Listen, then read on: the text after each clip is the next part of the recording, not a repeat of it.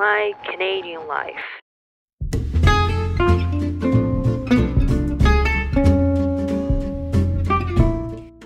はい皆さんこんにちは。こんばんは。おはようございます。かなこです。皆様いかがお過ごしでしょうか？今週のね早速ライフアップデートから入っていこうと思うんですけれども先週のねライフアップデートといえばやはりアメリカの大統領選挙だと思うんですけれどもまあねアメリカの大統領選挙はここカナダでもねとっても大きなイベントで多くの人がねテレビで投票中継を見ます。私のね旦那のお兄ちゃんとか義両親とかも中継をがっつり見る派の人たちなのでまあでもにしてもね結果が出るまで今回は長かったっすね。5日間ぐらいかかってましたね多分ね。4年前のヒラリー VS トランプは一晩で結果が出たと思うんですけども今回は票数がかなり多かったのが原因なんですかね？私的にはどっちが勝ってもっていう感じだったんですけれどもあの皆さんはどうでしたか？やはり日本でもね結構注目されていたとは思うんですけれどもトランプさんはね違法な票数があったとかって言ってるみたいでなんかその裁判に持ち込もうとしてるみたいなんですけれどもどうなんですかね？なんかそんなことできるんですかね？と思って私あの日本のねあの大学で法学部の弟に聞いてみたんですよ。なんかそのそんな違法の票数とか可能なのか？みたいな。で聞いてみたら、まあ、敗勝敗を決めるほどの違法票数は物理的に不可能なんじゃないかと言ってまして、まあ、確かに言われてみればそうですよねあの数百票とかならなんかまあごまかせまするかもしれないですけれど敗勝敗を決める量の票を違法操作は確かにちょっと難しいかもしれないですよね。まあ、逆にそのトランプさんはそこまで自信があったっていうところがあるのでまああっぱれですよねなんかもうでもまあさすがトランプさんまあそれがトランプさんといえらしいといえばらしいのかもしれないですよね。あと、まあ、コロナのアップデートミニアップデートなんですけれどもあの先週ですね BC 州で感染者が500人をちょっと超えてしまいましてロックダウンとまではいかないんですけれどもさらにね厳しい規制が、えーと、張られてしまいました。えーと基本的に集まりは禁止になりましたね。何人でも。で一人暮らしと家族以外の人との集まりは禁止になっていてえーと、その前まではねあの友達とかだったら6人までとかっていうその規制があったんですけれども今は本当に人数関係なく、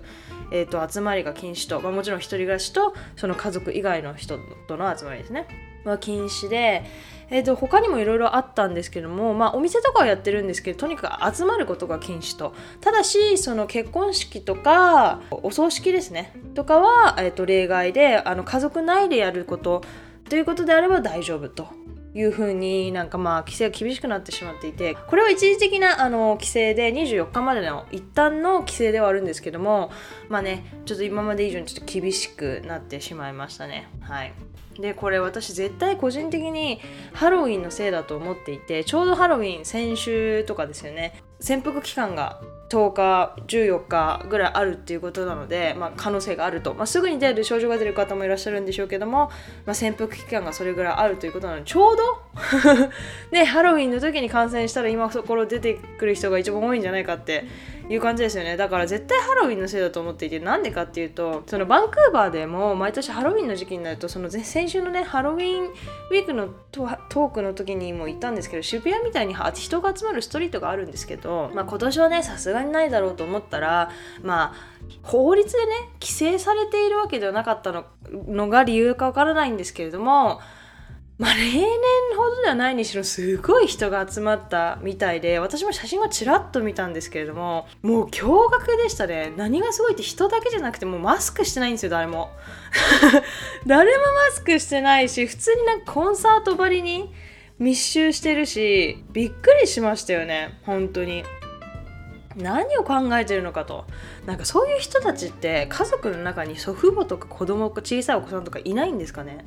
なんか私にはちょっと理解ができないんですよね。なんか例えばその少人数とかのサークルの中でね集まりっていうの許可されてるんですけどそれなぜかっていうと誰かが感染したとしてもトレースができるんですよ。あじゃあこの人はこの人からもらったとか。そのあ私かかったからあなたたちもテスト受けてねとかそういうトレース少人数だったらその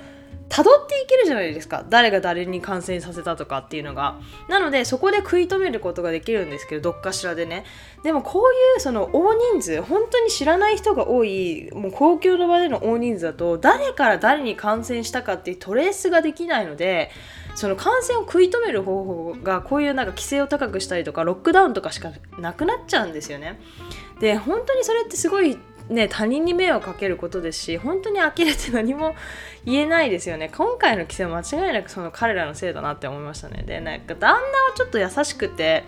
まあ普通にねメンタル的に精神的に追い詰められてまあ確かに普通の状態ではないので普通を感じたい人もいるからきっとそれでちょっと爆発していっちゃったんじゃないの？みたいな話をしてたんですけどでももしね、まあ、メンタルの話をするならですよ。でもし自分がもし感染源になってねですよ。本当にもしもしも誰かが死んでしまった時その時のメンタルは崩壊しないのかって話にならないですか？本当にねそういう時のことを考えたらまあ家にいるのなんて簡単じゃないですか？正直に言って。まあ嫌ですよそりゃ。ね普通に外出たいですしずっと家にいるのも飽きますからね。それは気持ちはわかるんですけどでもね家族内の人だったり知り合いのね高齢者その免疫がね低い人とかいるじゃないですか病気で。そういう人たちのことを考えた時にそういうリスクはなかなか犯せないっていう話なんですよね普通に考えたら。だから私からするとちょっと理解できないかなっていう感じですね。気持ちはわかりますよ。でも理性を持ってほしいです。気持ちはとってもあの同情しますしわかるんですけれども、まあ、理性を持ってねちょっと行動してほしいかなと思うんですよね。はいということでねこれライフアップではそんな感じです。日本はどうなんですかねなんか。日本感染者の数自体で言うとその感染者えーと、数だけですね。で割合とかで言うとそんな高くはないんですよね。コントロールされてる方だっていう感じはしていてももともとね清潔清潔な民族っていうのもありますし集団でねマスクをつける文化があったっていうのがありありますのでそこまで心配しないんですけれどもあのすごい日本人ほどね規則やルールを守る人種はいないと私は勝手に思っているのでそこまでのね心配はしてないんですけれども、まあ、これからもね皆さんちょっと気をつけてください。はいということでね今週のメイントピックに入っていきたいと思います。今回のメイントピックはねやはりまた記念日なんですね なんか10月11月って記念日が多いですよねかなり。なんですけどもえっ、ー、と今週は記念日そのリメンバランスデーについて話していこうかなと思うんですね。でカナダを含むイギリスやオーストラリアなどの共通の記念日であるリメンバランスデーなんですけれどもあの11月にね入るとまあ11月と10月の終わりぐらいですねの金曜日から11月に入るとそれらの国では胸にポピーとね言われる赤い花消しの花をつける人を多く見かけるんですね。なので別名ポピーデーとも呼ばれていてこの日のきっかけが1918年11月11日が第一次世界大戦の休戦協定が結ばれた日なんですね。でイギリス国王ジョージ5世によって定められた記念日だそうです。でこの日は第一次世界大戦以降の戦争で亡くなった軍人退役軍人らの方々を追悼そして先生の戦争の記憶をなくさず繰り返さないようにしようという思いを込められた日でもあると。でなので、イギリス連邦国ではあるねカナダやオーストラリアなどでその戦没者追悼行事が行われたりしますね。同じ日にイギリス以外にもえーと、フランスドイツでも同様の式典が行われているようですね名前は違うかもしれないんですけれども。で日本アメリカカナダではちょっと日にちがね違うみたいですね。終戦記念日。日本の終戦記念日はあと8月の15日ですもんね。なのでそれぞれね日付は違えども似たような日はあると。このリメンバランスデーなんですけども英語でその記憶の日みたいな感じなんですね直訳すると。なので日本語訳をすると戦没者追悼記念日。他にも戦没者記念日英霊記念日休戦記念日などとして訳されます。でこのシンボルさっき赤い花をつけますよって話したんですけどもなんで赤い花をつけるのかっていう話なんですよね。でこのリメンバラスのシンボルがこの赤いポピーなのはあるカナダ人軍人のね詩がオリジナルとなっているようなんですね。でその日詩には激戦地区であったヨーロッパのフランダース地区での戦闘が終わった後の戦場を埋め尽くすように咲いていたポピーの様子が描かれてるんですね。でここからそのポピーがシンボルになったみたいなんですね。ちなみにこのカナダではこの花胸につける花はプラスチックでできてるんですけどもイギリスは紙でできてるそうなんですね。まあ個人的に私は環境面で紙の方がいいとは思うんですけれども国によってね材質が違うのはちょっと面白いですよね。そこは統一しないんかいっていう。でこれどこにどこで手に入れるのかっていう話なんですけどもこれどこでも手に入ります。本当に時期に入るとスーパーや薬局本当レストランいろんなところでですねあの募金箱と一緒に置いてあって募金して、えーと、いただくという感じになりますね。で本当にこの時期になるとね多くのねカナダ人が胸につけていて募金したお金はね、えーと、退役軍人の方の援助や医療機器研究資金とかとして使われてるみたいですね。で12ドルが平均の募金額らしいです。で私は大体ね loonie か toonie。loonie っていうのは、えーと、1ドル円1ドル硬貨ですね。 toonie toonie っていうのが2ドル硬貨っていうのがあるんですけど200円コインみたいな感じですね。日本語で言うとちょっと面白いですよね。200円コインがあるんでまあそれらを募金してポピーをもらいますね。なんか今年からはクレジットカードをねタップして2ドル ,2 ドル ,2 ドルねえーと、自動的に募金できるハイテク募金箱もなんかも出てきたようでいよいよねさすがカード社会だなとね思いましたね。逆にカード社会なのにこれまでなかった方が不思議なのかもしれないですね 逆にね。もしかしたらね昔からあって私が知らなかっただけかもしれないんですけどもまあカードでも募金できると。でこのポピーのね付け方にもちょっと意外とルールがありましてつける場所なんですけど左胸っていうルールがあるんですね。なんか心臓に多分一番近いところにつけなきゃいけないと。でポピーの加工だから色塗ったりとか切ったり貼ったりとか他のバッジと一緒につけるのはダメらしいんですね。まあダメっていうか正しくない着用方法。別にねそれでやったからそのどうだっていうわけではないと思うんですけども、まあ、正しい方法でつけるならばなそれだけでつけるっていうのがルールらしいですね。もちろんあのこれつけなきゃいけないとかルールは全くなくてあの募金だけの、ね、気持ちの中でのツイートでも全然いいですしただこの時期になるとニュースキャスターの人とかはもう全員つけてますね。だから学校とか市役所とか行くとなんかもう先生たちとかみんなつけてたりとか。でつける期間なんですけども、まあ、さっき言ったように10月の最初の金曜日からリメンバランスでその記念日の当日の11月11日までで外したバッジをですねその記念碑がそこら中にあるんですけどもその大義軍人を支えるツイートをする。でその記念碑にあのお供えすることがあのおすすめされてるみたいですね。まあこれももちろん強制ではないんですけれどもどうしようかなと思ったら、まあ、近くにあったらねそこにお供えするっていうのもいいかもしれないですね。でこの記念日に実はセレモニーとかもあって、まあ、例年ねセレモニーパレードとかもあって待機軍人の人たちがパレードね歩いてくれたりとか現役の方たちもね歩いてくれたりとか、まあ、パレードはね大体ダウンタウンバンクーバーのダウンタウンで行われるんですけども結構早いので日曜日じゃないな。その当時のね朝とかから行われるので見たい方はね早めにダウンタウンに行くことをおすすめします。まあでも今年はね多分ないと思うんですけれどもコロナのせいで。でもしねダウンタウン行くのちょっと面倒っちいなっていう人は実はね住んでる市でも仕事にちっちゃいセレモニーとかパレードをやってる場合が多くあるので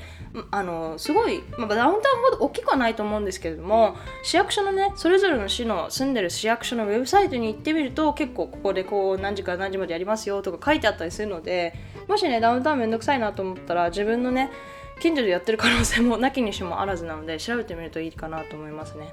はい、でコンサートとかはね大体教会で夜に行われることが多いのでもしね朝は嫌だなって思ったら、まあ、教会に行ってみるのもいいんじゃないかなと思いますね。まあでで私はね個人的にその90年初頭生まれなんですけれども、まあ、戦争はね経験するものではなくて教科書で歴史として学ぶものでしたね。まあ聞いてこのポッドキャストのリスナーの皆様も多分その同じ感覚の方が多いと思うんですけども、まあ、幸いなことにね私たちは戦争を経験してない人の方が多いかと思うんですけれども、まあ、日本というね平和な国に生まれたっていうことももちろんあるんですけども、えーと、祖父母のね世代もうギリギリ戦争が終了してる世代でしたね。で唯一記憶として語ってくれたのは祖母で祖母が幼少期の頃は本当に戦争が終わりかけの頃だったのであの本当に何て言うんですかちょっとだけ記憶があったんですね祖母には。本当3歳4歳の時の話って言ってたんですけどもその彼女曰く兵隊さんから逃げていた。時の怖い記憶があるそうで、まあ、話を聞く時々聞くとねあ戦争がやはりあったんだなというかその戦争の恐ろしさをね改めて感じますね。ねカナダではこのように多くのね市民が終戦記念日を認識して失われた命を追悼し歴史を繰り返さないようにしたいしようっていうなんかその国全体市民の意識があるんですよね。でこれ本当に素晴らしいなと思っていて個人的に。私が日本に住んでいた頃はまあ中学生でを卒業してこっちに来たので、まあ、それも年もあるもちろんあるとは思うんですけどもあの終戦記念日とかはねここまでねなんか国全体でそのなんていうのかポピーをつけたりとかその国全体で大きく取り扱われた記憶がなかったのでなんかカナダに来た時に初めてそのリメンバランスデーを迎えた時にポピーをみんなつけてるじゃないですか胸に。でそれにちょっと実は私結構びっくりした記憶があって、まあ、びっくりしたと同時にこの日の大切さをね感じたのをね結構覚えてますねで私はね母が中国人でやはり靖国神社の参拝とかの話になると家族内でもね対立したりするんですで私個人的には国は関係なく平和をね願って自国のために戦っていた人たちはみんなヒーローだし追悼されるべきだと思うんですね。なので中国人兵士であろうと日本人兵士であろうとカナダ人兵士であろうとねそれそして彼らが何人殺めてしまったのであろうと彼らの戦っていた理由と思いっていうのは全部一緒だと思うんですね。でそしてそれらは称えられるべきだものと思うんです。ね日本も日本人もね中国人もお互いを殺めてしまいましたけれどもこれそれはやはりねその当時は自国のためを思っていたからこそのことだと思うんですね。でそれを考えれば私にとってすればみんな英雄だと思っているんですね。で1人殺そうと100万人殺そうと殺してしまったことに変わりはないのでそこはあれなんですけれどもでも彼らの罪がね今の私たちの平和な世の中を作っていると思うんです。なのでね私たちが彼らの罪や失われた命を背負ってね今を生きていけな生きていかないといけないのかなって思うんですよね。ちょっと綺麗事なんですけれども。でもその、まあ、確かにね靖国神社みたいに神として、まあ、すごい祀るのはちょっとやりすぎな気もするんですけれども、まあ、でもちゃんとね祀って私たちのために命を懸けてね戦ってくれた人を英雄としてねあの後世に伝えていくべきっていうのは間違ってないと思うんですよね。で彼らが何万人殺したことを称えてるわけじゃないじゃないですか。で彼らの自国の彼らが自国のために私たちのためにですよ命を惜しまずに戦ってくれた気持ちをその、まあ、祀ってるべ祀ってると思うべきだと思うんですねだからそれは中国でも変わらないですしなので逆にね中国で靖国神社のような場所があったら私はそれをそれで否定はしないですしそれはそれでね英雄であった兵士や軍人を祀る